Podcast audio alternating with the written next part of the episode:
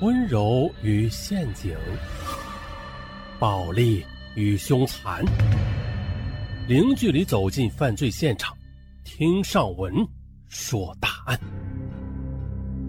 本节目由喜马拉雅独家播出。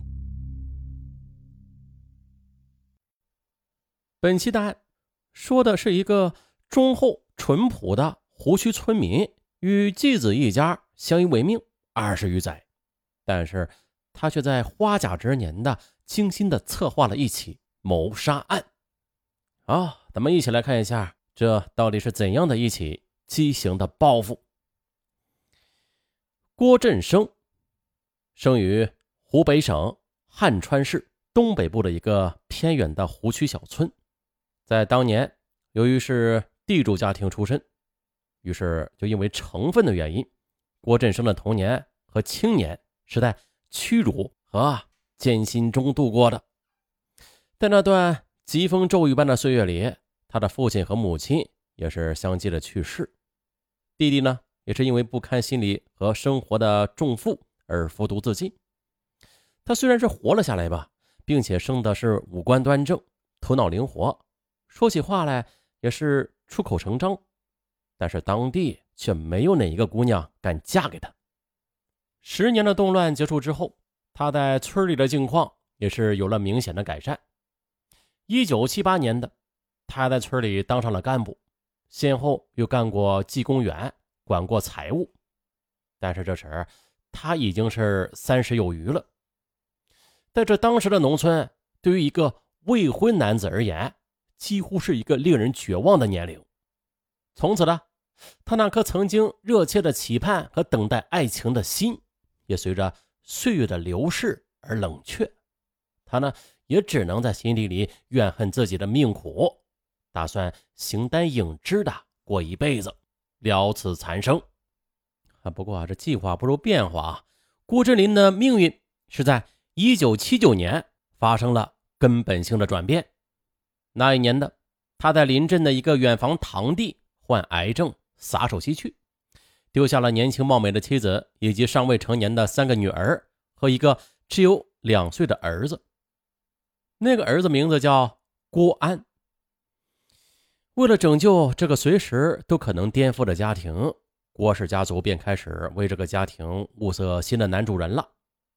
后来啊，大家都不约而同的将搜索的目光落在了郭振生的身上。就这样，面对中年丧夫的堂弟媳。又面对孤苦伶仃的侄子侄女，郭振生也觉得自己别无选择。那一年的十月，郭振生肩负着郭氏家族的神圣使命，也带着对婚姻、对家庭的美好向往，上门与郭安的母亲结了婚。在那个时候的他们虽然也是十分艰辛，但是他们夫妇俩患难与共，风雨同舟，这日子吧过得也算是有滋有味的。直到这时。郭振生才真正的体会到了家的温暖，这种温暖给了他幸福，也给了他动力。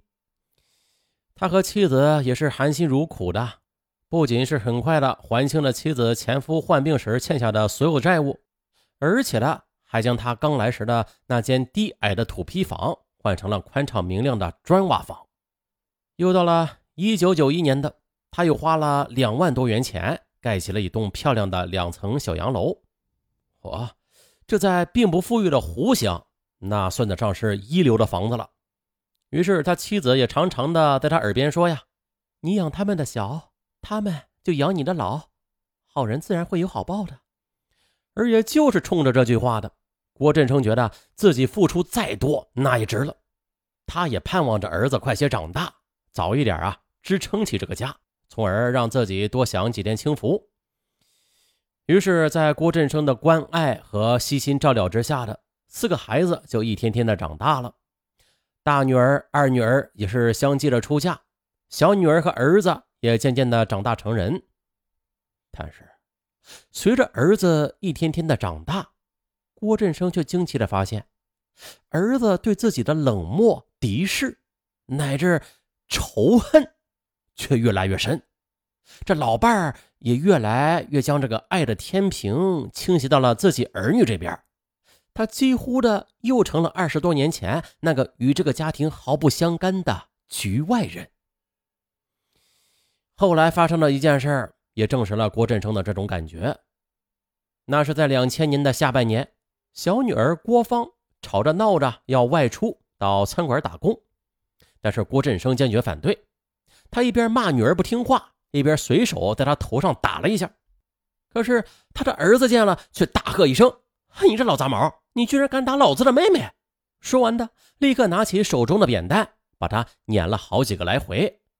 他的老伴儿不但不制止，还从中去推波助澜：“你呀你呀，芳芳又不是你亲生的，你想怎么打就怎么打呀！”“不是我，我也是为他好呀。”郭振生。呆呆的望着和他一道生活了二十多年的老伴儿他呀怎么也不会相信这句话是从他的嘴里说出来的。也就是从那之后的，他和这个家的感情也开始一天天的破裂了，矛盾冲突也是一天天的升级。有一次呢，郭振生从地里干活回来，就坐在厨房前擦汗歇凉。这时儿子回来了，说啊，家里的手扶拖拉机没油了。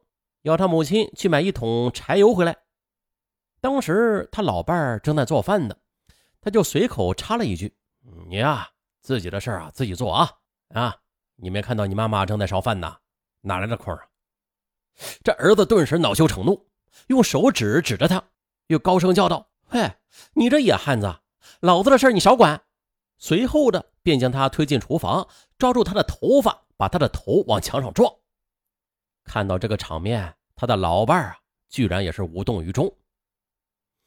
二零零一年五月二十八日，这一天呢，是郭振生一生中最难忘的日子。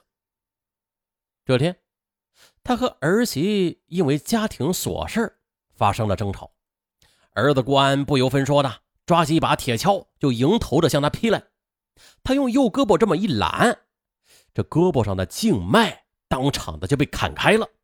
瞬间呢，一股鲜血一下子就喷到了对面的墙壁上，就像是一行鲜红的字迹。可是郭安却仍然是不依不饶的，又上前猛踢他的腰部，并喝令他跪在地上。这一次的，他在楼上自己的房间里整整的躺了三天。这三天下不了床，愣是没有人上楼给他送过一碗饭，为他倒过一杯茶，甚至连一声问候。都没有。再后来的，还是他自家的亲戚将他送到医院里边去救治，这才保住了他的一条老命。可是接下来的却是更悲惨的厄运，他被明确的告知了，从此必须和他们家分开过。于是他就被从楼上的房间赶到了楼房旁的一间小厢房里，再就是厢房里的电线也随之被剪断。再后来，在村干部的干预之下的他，总算是从儿子的手里得到了两亩藕田，也就是靠着这两亩藕田和这间小小的厢房，他又开始了孤独的单身生活。他觉得他一下子又回到了二十多年前的岁月，不，还是有不同之处的。他比二十多年前是更痛苦、更孤单了。他觉得。自己只不过是别人的工具而已，一个帮人养家糊口、抚儿育女的工具。如今他的孩子们长大了，成家了，他的使命也就完成了。他就像是一件破旧的、毫无价值的家事，就这样被人随手的就扔到了墙角里，还时不时的被人踩上几脚。这样想着的时候，他的心便开始大滩大滩的淌血。他一次又一次的自己扇着自己的耳光，骂自己是个十足的混蛋，一个窝囊废，一个被人蒙着眼睛拉了二十多年磨，而现在又要被人宰杀的蠢驴。二零零二年正月初一，村子里是鞭炮声声，到处都洋溢着节日的喜庆气氛。可此时此刻的郭振生却感到无比的孤独。隔壁楼房里，老伴儿。和儿子、儿媳、孙子的欢笑声，那是一阵一阵的飘来，同时飘来的还有正在烹制的鸡鸭鱼肉的香味现在呢，他是什么都没有了，一没有钱，二没有亲人，也没有什么美味佳肴，只有那两亩藕田还属于他。于是他拿起铁锹，来到藕田，就开始挖起藕来。挖出藕之后，在衣服上擦了擦，便吃了起来。这点藕变成了他大年初一的团年饭。